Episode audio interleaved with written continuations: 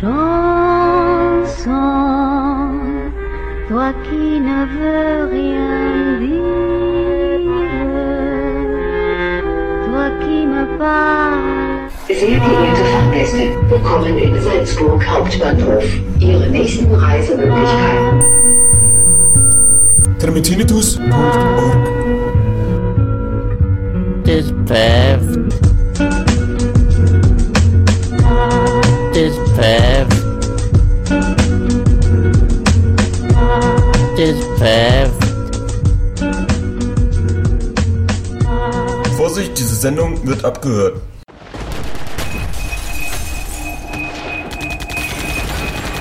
Resistance, come on, come on, come on.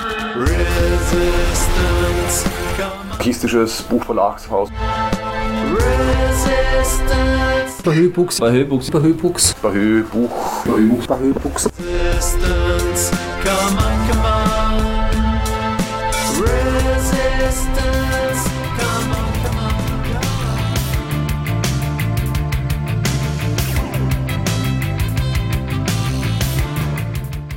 Auch darauf hinweisen, dass wir diese Bücher exklusiv nur in Räumen präsentieren, den Vertrieb also rein über Infoläden und Infomagazine und autonome, unabhängige Strukturen durchführen, dass halt diese Bücher auch sonst nirgends erhältlich sind. Dass wir, das ist uns auch wichtig, dass diese Räume auch irgendwie bespielt werden und dass da irgendwas passiert, was man halt sonst nirgends sehen kann und Bücher, die man auch sonst nirgends irgendwo kriegen kann.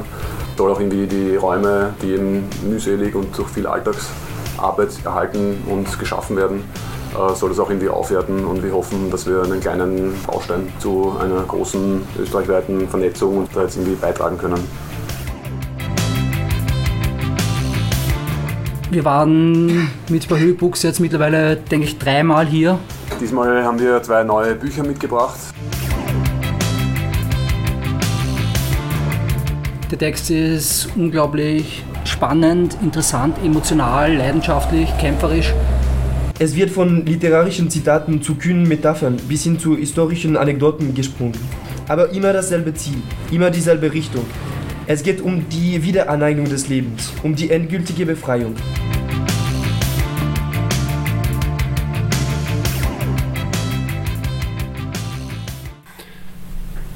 Sehr verehrte Damen und Herren, liebe Freundinnen und Freunde, guten Abend.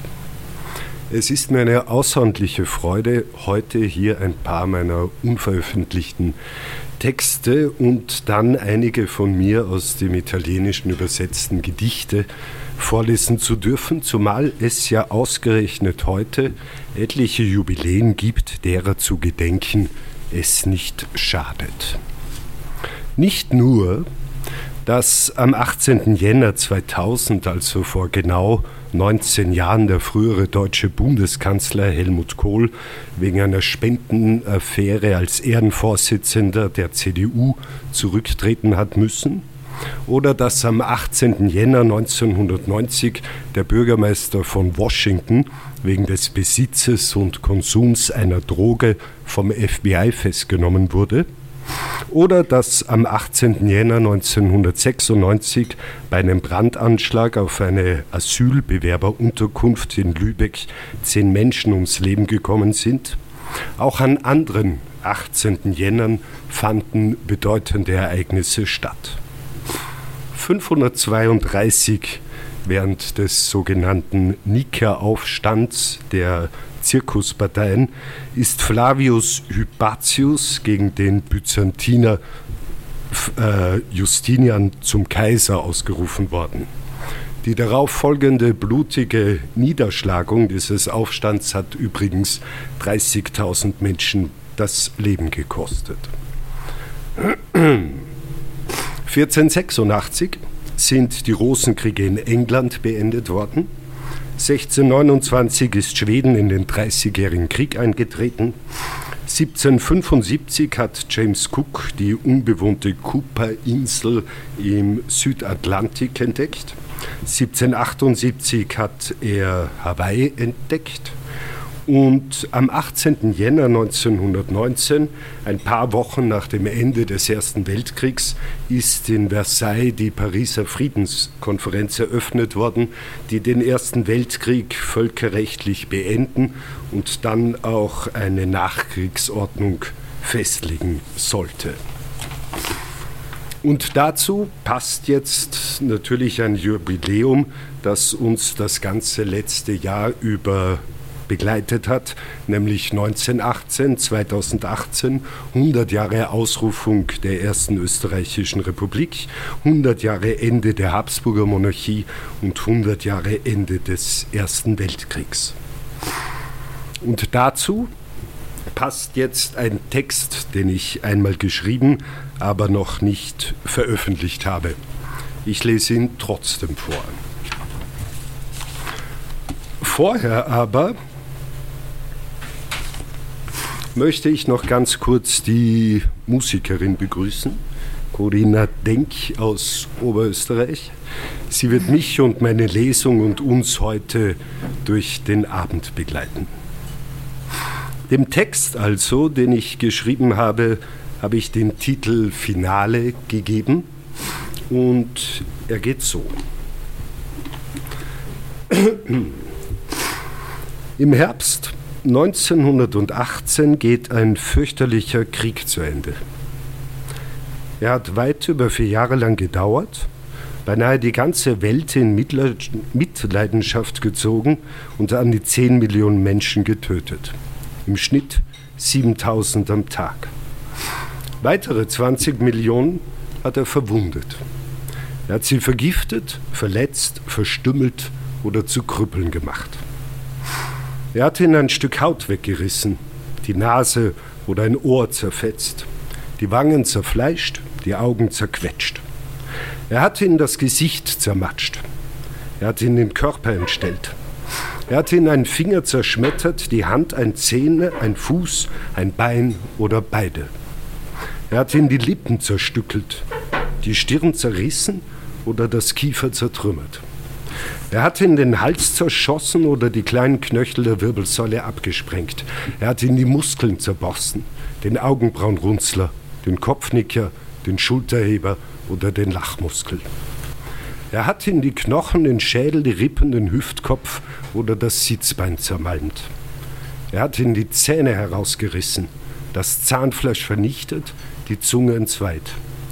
Er hat ihnen den Magen, den Darm durchlöchert. Er hat ihnen die Schilddrüsen zerfressen, die Bronchien verätzt, die Luftröhre verstopft oder die Lungen zerplatzt. Er hat ihnen das Trommelfell ausgestochen, die Haarwurzeln verbrannt oder die Kleinhirnlamellen beschädigt. Er hat ihnen die Hoden oder den Penis weggeschossen. Er hat ihnen die Bindehaut entzündet oder den hinteren Kapselschenkel zerstört. Er hat ihnen die Bindehaut, äh, er hat ihnen die Arterien und Venen verstopft oder das Blut aus den Fingern, aus dem Hals herausgezogen. Er hat sie vorübergehend oder auf Dauer blind gemacht, taub, in Krämpfen wälzend, zitternd, schreiend oder nur stumm und still. Er hat sie verbittert und traumatisiert. Er hat ihnen die Psyche zerrüttet. Er hat ihnen den Verstand geraubt und sie zu nervlichen Wracks verkommen lassen. Vorher freilich hat sie der Krieg an die Front geholt. Er hat sie zu einem Teil jener 70 Millionen Männer gemacht, die von 1914 bis 18 weltweit als kämpfendes Menschenmaterial und Kanonenfutter gedient haben. Er hat sie in eine gigantische Tötungsmaschinerie, in ein hochaggressiv technifiziertes Inferno gesteckt. Er hat sie auf die Schlachtbank getrieben. Er hat sie in eine grausame, blutige Orgie, in das Verbrechen der rücksichtslosen Menschenmetzelei hineingestopft. Er hat sie einer bis dahin vollkommen unbekannten, unglaublichen, unvorstellbaren Brutalität ausgesetzt und er hat sie dazu gebracht, Dinge zu tun, von denen sie vorher nicht einmal geträumt hatten. Nachher erst recht. Der Krieg hat seine Soldaten, natürlich nicht immer alle, aber auf die meisten, manchmal viele und selten nur ein paar, er hat sie zugrunde gehen und verbluten lassen.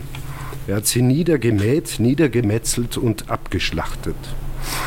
Er hat sie mit Handgranaten beworfen, mit Maschinengewehren beschossen, mit der bloßen Hand erwürgt, mit einem Messer aufgeschlitzt, einem Stein erschlagen, einem Felsbrocken oder einem ganzen in die Luft gejagten Berggipfel erdrückt. Er hat sie im Wasser ertränkt, mit Giftgas vergiftet, mit einem Dolch erdolcht, einem Säbel zersäbelt, einer Bombe zerbombt oder mit einem Morgenstern die Köpfe zertrümmert. Der Krieg hat seine Soldaten verletzt und getötet, wo es nur gegangen ist. In der Luft, auf dem Meer, an einem See, einem Fluss, auf den höchsten und eisigsten Gipfeln, auf Felsvorsprüngen und Wänden, auf einem steilen Schneefeld, einem Gletscher, einer Wiese, im Wald, einer Stadt, einem Dorf oder in einem der Schützengräben, die den Kontinent wie hässliche Narben durchzogen haben. Überall hin hat der Krieg seine Mordeisen, seine Kanonen, Gewehre, Haubitzen, Granatwerfer und Mörser schleppen lassen, hunderte von Kilometern weit und tausende von Metern hoch, oft von ausgehungerten und abgemagerten Soldaten mit eitrig zerschundenen Füßen in durchnässten Stiefeln. Dann und wann hat er sie vor Erschöpfung zusammenbrechen und liegen, im Schnee erfrieren oder im Schlamm ersticken lassen. Und der Krieg hat weite Landstriche erobert, verloren, erobert, verloren und verheert, gebrandschatzt, zertrampelt. Er hat eine Spur der vollkommenen Verwüstung hinterlassen. Er hat uralte Städte zerstört, malerische Dörfer ausradiert. Er hat Bibliotheken mit wertvollen Büchern und Handschriften, Schlösser, Palais und Museen mit prächtigen Kunstschätzen zerbombt. Universitäten zerschossen, Schulen niedergebrannt und Kindergärten angezündet. Er hat Kirchen zertrümmert, hat Wohnhäuser und Bauernhöfe in Ruinen verwandelt und blühende Landschaften, fruchtbare Wiesen und Felder, baumreiche Wälder zerstampft. Und er hat den Leuten der Gebiete, die er durchzogen hat, das Leben zur Hölle gemacht. Er hat Bauern die Essensvorräte und Pferde gestohlen. Er hat Frauen vergewaltigt. Er hat Menschen entführt, ins Hinterland verschleppt, zur Zwangsarbeit verdonnert. Er hat Kinder massakriert. Er hat Leute auf dem Dorfplatz zusammengepfercht, nachher erschossen oder mit dem Bajonett erstochen. Er hat Leute als menschliche Schutzschilde missbraucht, vertrieben oder zur Flucht gezwungen. Und er hat vermeintliche Spione und Freischärler, die meistens gar keine waren, hingerichtet. Und vor allem hat er, um jetzt einen kleinen Bogen zu meinen nächsten Texten hinzukriegen, vor allem hat der Krieg dazu geführt, dass das Leben nachher kein angenehmes war.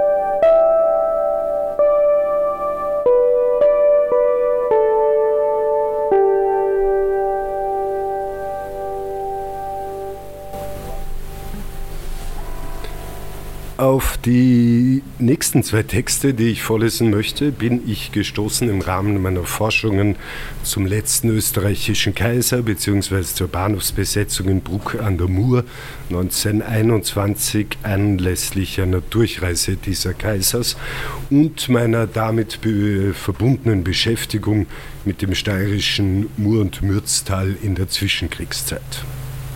Dabei habe ich zwei Geschichten gefunden, zu denen ich dann im Staats- und im Steirischen Landesarchiv geforscht und die ich dann aufgeschrieben habe und die ich jetzt vorlesen möchte. Die erste, die blutroten Kirschen von Graz. Schon die Zeit vor dem großen Banken- und Börsencrash von 1929 war eine recht unangenehme. Die Löhne waren niedrig, die Mieten teuer, die Zahl der Arbeitslosen hoch und die Lebensmittelpreise ebenso. In Graz war ein Kilo Kirschen Anfang Juni 1920 nur mehr um 14 oder 16 Kronen zu haben. Sechs wären normal gewesen. Dies regte etliche Frauen dermaßen auf, dass sie sich lautstark und heftig darüber beschwerten. Allzu recht, wie die neue Zeitung schrieb, denn wir haben heuer ein reich gesegnetes Kirschenjahr. Draußen biegen sich die Äste unter der Last der süßen Früchte und auf den Märkten diese hohen Preise. Und darum muss die Hausfrau, die Mutter mit einem Seufzer oder mit einem Fluche an den reichen Schätzen auf den Marktstätten vorüberziehen. Die ganzen langen Kriegsjahre her haben unsere Kinder gedarbt, gehungert, entbehrt und jetzt, wo wir ihnen eine kleine Freude bereiten könnten, sind es die Preistreiber, die uns diese reich bescherte Gabe vorenthalten. Die großen Händler sind die Peiniger der armen Volksschichten. So denkt sich die Mutter. Aber sie denkt es nicht nur, sie macht ihren erbitterten Herzen Luft und schreit es hinaus. Und mit ihr viele Hunderte und Tausende ihrer Leidensgenossinnen. So war es hier in Graz. Und so begann das ganze Drama. Das Drama der blutigen Kirschen. Am 7. Juni 1920, einem Montag übrigens, hatten die Frauen von Graz genug von den teuren Kirschen. Als sie in der Früh zum Einkaufen auf die Märkte gingen, beschimpften sie die Obsthändler. Ihre Schmähungen wurden immer heftiger und sie selbst immer erregter. Besonders am Markt am Jacominiplatz, wo sich tausend empörte Frauen aufhielten, lästerten sie sehr hohen Preise. Sie bedrängten etliche Verkäufer und fingen an, deren Stände zu demolieren. Bald schritt die Polizei ein. Neun Frauen wurden festgenommen. Es kam zu einem Handgemenge. Hunderte von Frauen griffen die Beamten an und sieben von ihnen wurden verletzt. Kurz darauf räumte die Polizei mit blanker Waffe den Markt. Die Frauen liefen davon und sammelten sich rasch wieder am nahegelegenen Bismarckplatz. Sie sich auf den Weg durch die Stadt. Laut lärmend und dröhnend und protestierend gegen die hohen Preise, deutlich vernehmbar und immer mehr werdend. Als sie wieder am Jacominiplatz vorbeikamen, waren sie ihre bereits 2000 und dort schlossen sich ihnen noch ein paar hundert Männer an. Den ganzen Vormittag über zogen sie durch die Straßen und Gassen und am Nachmittag waren die Proteste gegen die hohen Kirschpreise noch immer nicht zu Ende. Mittlerweile hatten sie sich auf den Hauptplatz verlagert. Am späteren Nachmittag ordnete der Landeshauptmann der Steiermark, der christlich-soziale Anton Rintelen, die Räumung und Absperrung des Zentrums an. Gegen 17 Uhr marschierten die Polizei, die Gendarmerie und die Volkswehr auf. Ein paar Demonstrierende wurden verhaftet und an verschiedenen Stellen wurden Maschinengewehre aufgestellt. Die Proteste verlagerten sich in Richtung Bahnhof. In der Annenstraße drangen etliche Leute in das Annenhof Bioskoptheater, ein Kino, ein. Und als die Polizei sie wieder hinausschmeißen wollte, zertrümmerten sie Teile des großen Saals und des Buffets. Die Polizei ging wieder mit blanker Waffe vor. Etliche Personen wurden verhaftet, etliche verletzt. In der Mariengasse wollte eine andere Gruppe unterdessen ein Haus der Sozialdemokratischen Partei stürmen. Mit Hilfe einer Spritze, eine Art Wasserwerfer, und durch das Einwirken der Parteigenossen wurden die Leute aber daran gehindert. Am Abend hielten sich die meisten Demonstrierenden immer noch weit über 2000 auf dem Murplatz, dem heutigen Südtiroler Platz und der dahinterliegenden Brücke auf. Sie drängten ins Zentrum und bewarfen die Polizei und das Militär mit Steinen. Gegen 19.45 Uhr traf schließlich Rittmeister Lichem, der Kommandant der Gendarmerie, eine fatale Entscheidung. Er gab den Schießbefehl. Hierauf wurde in die Menge gefeuert. 28 Demonstrierende wurden schwer verletzt, sechs waren auf der Stelle tot, vier starben im Lauf der nächsten Stunden und fünf am nächsten Tag. Insgesamt mussten also 15 Menschen ihr Leben lassen, darunter zwei kleine Mädchen. Während des Gemetzels am Grazer Murufer flüchteten die Demonstrierenden. Ein paar hundert versammelten sich nachher wieder auf dem Murplatz. Inzwischen hatte es zu regnen begonnen. Und die Landesregierung hatte eine noch strengere Absperrung der inneren Stadt angeordnet. Sämtliche Brücken über die Mur wurden gesperrt und von der Polizei und dem Militär besetzt. Kein Mensch durfte sie überqueren. Der Verkehr in Graz kam vollständig zum Erliegen. Um Mitternacht beendete die Polizei ihren Einsatz. Nur mehr Militär kontrollierte die Stadt. Die Demonstrierenden, es wurden immer weniger, hielten sich noch bis etwa drei Uhr früh in der Gegend um den Murplatz auf. Nachher zerstreuten sie sich. Am nächsten Tag herrschte in Graz gespenstische Ruhe. Die Marktplätze blieben fast vollkommen leer. Nur vereinzelt war etwas Obst und Gemüse vorhanden, das im Übrigen zu äußerst billigen Preisen verkauft wurde. Und die Zeitungen schrieben, in Graz ist Blut geflossen, Blut von zumeist Frauen. Und das kam alles so ungemein schnell.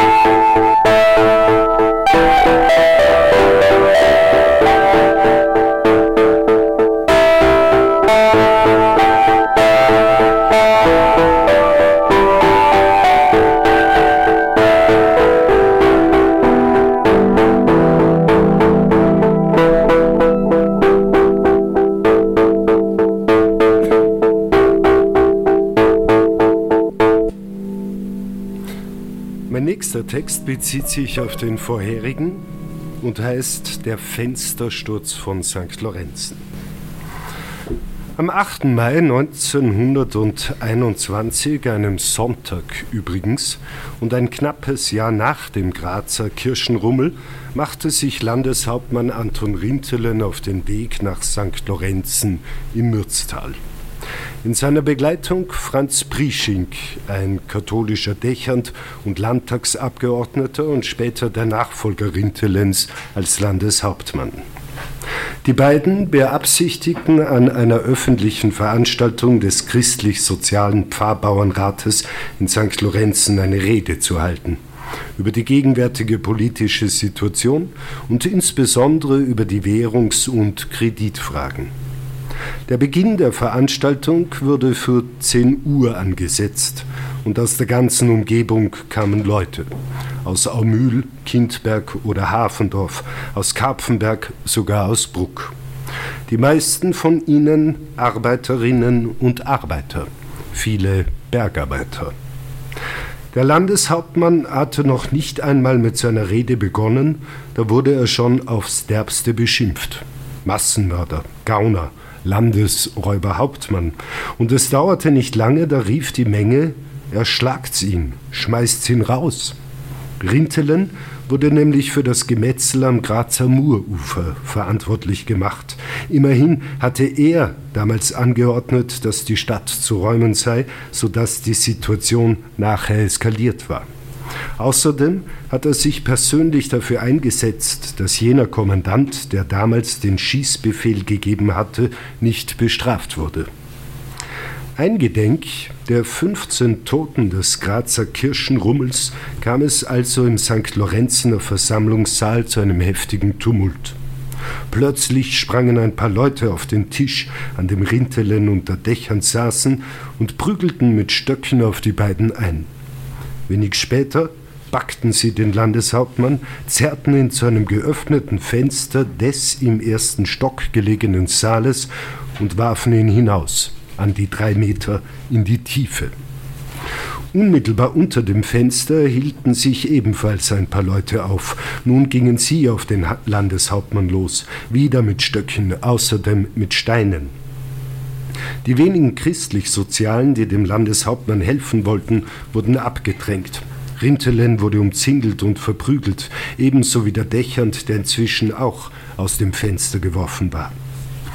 Rintelen versuchte zu flüchten, konnte sich losreißen und zog dann unvermittelt eine Waffe aus seiner Jacke hervor. Er erklärte, er würde schießen, wenn sich ihm noch jemand näherte. Die Verfolger blieben für einen kurzen Moment zurück, ließen aber gleich darauf einen Steinregen auf Rintelen niedergehen. Derselbe, der Dächernd und zwei weitere christlich-soziale liefen dann davon, in Richtung Schloss Nechelheim. Und die Leute verfolgten sie, bewarfen sie wieder und wieder mit Steinen und trafen den Landeshauptmann mehrmals von hinten auf den Kopf. Im Park, der Schloss Nechelheim umgibt, befindet sich ein kleiner Teich. Dorthin flüchteten die vier christlich-sozialen und dort wollte der mittlerweile schon recht schwer verletzte Rintelen aus seinem Becher einen Schluck Wasser trinken. Auf einmal tauchten die Verfolger auf. Sie stießen Rintelen den Becher zum Mund und versuchten, ihn in den Teich zu werfen. Sie traten nach ihm, verhauten ihn mit schweren Holzprügeln, und erst als er vollkommen reglos am Boden lag, sahen sie von weiteren Angriffen ab und gingen weg. Rintelen, am Kopf, an der Brust, am Rücken und am linken Auge schwer verletzt, wurde sofort nach Graz gebracht. Er wurde rasch gesund und blieb freilich der Landeshauptmann. Später wurde er Unterrichtsminister und 1933 wurde er zum Gesandten in Rom ernannt. Er konspirierte mit den Nationalsozialisten und als diese im Juli 1934 einen Putschversuch in Österreich unternahmen und dabei den Bundeskanzler ermordeten, präsentierten sie via Rundfunk einen neuen Bundeskanzler, eben Rintelen. Der Putsch wurde schnell vereitelt und Rintelen verhaftet. Noch in der Nacht nach dem Fenstersturz im Mai 21 machten sich zwei Dutzend Polizisten auf den Weg nach Hafendorf, fünf Kilometer westlich von St. Lorenzen. Sie verhafteten vier Leute und brachten sie auf den Posten im nahegelegenen St. Marein. Wieder eine Nacht später wurden die vier zum Bahnhof gebracht. Sie sollten mit dem 3-Uhr-Zug nach Graz gefahren und ins Landesgericht überstellt werden, damit sie dort wegen der Angriffe auf den Landeshauptmann angeklagt und, wenn möglich, bestraft werden. Das Vorhaben sprach sich schnell herum. Als es kurz nach 0 Uhr in Kapfenberg bekannt wurde, stellten sämtliche Nachtarbeiterinnen und Arbeiter ihre Arbeiten ein. Wenig später besetzten sie den Bahnhof. Sie wollten das Durchkommen des 3-Uhr-Zugs verhindern und die vier befreien. Nach und nach kamen immer mehr Leute aus Kapfenberg dazu, bis es schließlich weit über 500 waren. Ein paar von ihnen marschierten dann entlang der Gleise in Richtung St. Marein, um den Zug gleich auf der Strecke anzuhalten. Und die Arbeiterwehr des unteren Mürztals, immerhin 1500 Personen, sperrte sämtliche Durchzugsstraßen und Gebirgsbässe der Umgebung, denn die Verhafteten sollten auch nicht mit dem Auto weggebracht werden könnten. Die kleine Polizeieskorte, die die vier in den Zug setzen hätte sollen, konnte nichts anderes mehr tun, als wieder umzudrehen und die Gefangenen zurück in ihr Gebäude zu bringen. Es war vollkommen aussichtslos, sie nach Graz zu überstellen. Als die zur Befreiung entschlossenen davon entfuhren, brachen sie allesamt nach St. Marein auf. Aus allen Richtungen kamen sie, voller Zuversicht, die vier zu holen und bei klarem Bewusstsein, hierfür nicht unbedingt zartfühlend vorgehen zu können. Die Polizei befürchtete einen gewaltigen Überfall, und um diesen zu verhindern, blieb ihr nichts anderes mehr übrig, als die vier Gefangenen schnell wieder freizulassen.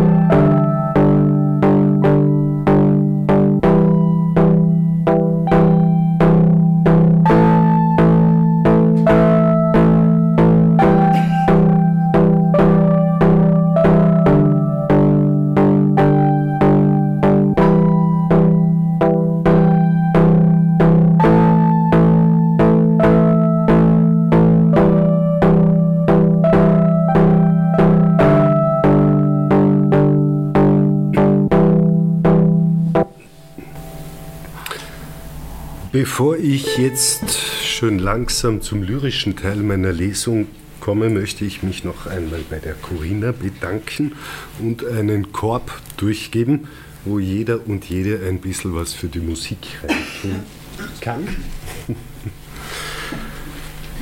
Jetzt aber möchte ich noch drei Gedichte vorlesen, die ein gewisser Arturo Benvenuti geschrieben hat, ein italienischer Bankangestellter, der in den 1970er und 80er Jahren mit, seinem, mit seiner Frau in einem Campingbus durch Europa gefahren ist, von Auschwitz nach Mauthausen und von Buchenwald nach Dachau oder Ravensbrück.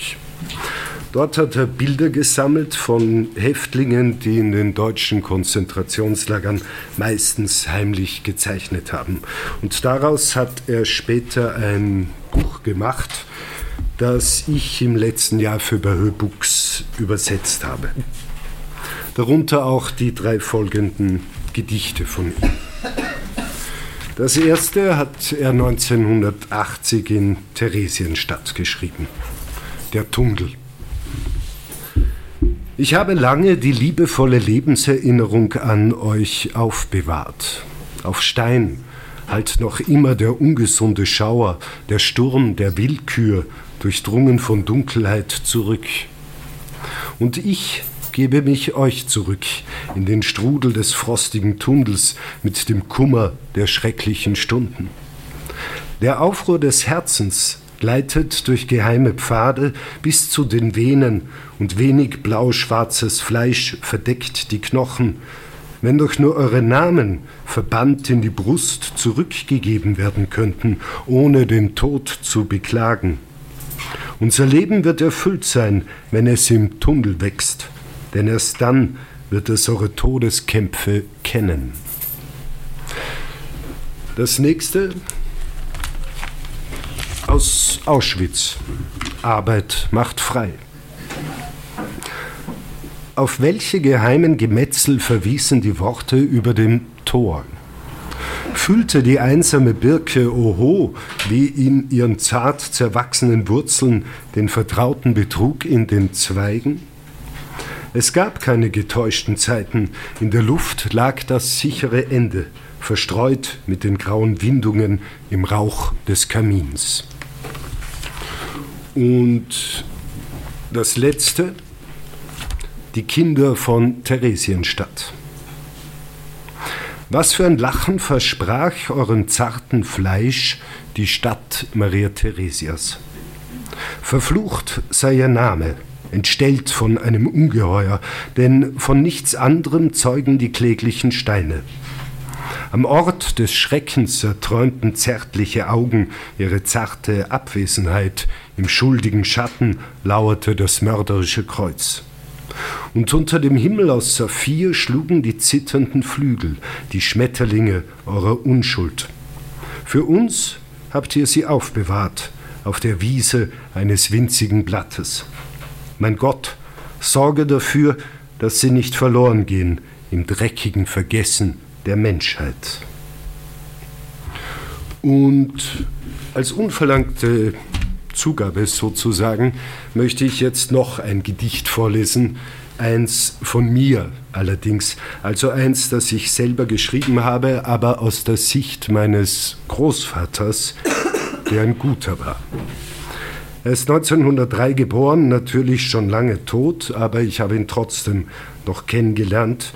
Und ich erinnere mich gut daran, dass er mir oft und sehr eindrucksvoll von seiner Kindheit in einer Bergbauernfamilie im Lungau im Ersten Weltkrieg erzählt hat, wodurch ich also nun versuche, meine Lesung wieder rund zu machen und an den Anfang kommen möchte, an dieses Jubiläum vom letzten Jahr, 100 Jahre Ende der Monarchie, Ausrufung der Republik und Ende des Ersten Weltkriegs. Ich habe dieses Gedicht in meiner Muttersprache geschrieben, also auf Lungarisch. Sein Titel Da Hummer. Daust sind sie gestorben, verreckt, verkämer. Und mir haben gekungert. Verpfach bis Michael und Andrea, Vergehrer über Lindschenk bis auf die Tschara und bei uns am Berg wo ja. Kein Koch, kein Draht, kein Pfafe, kein Briten, kein Milch in der Bitschen.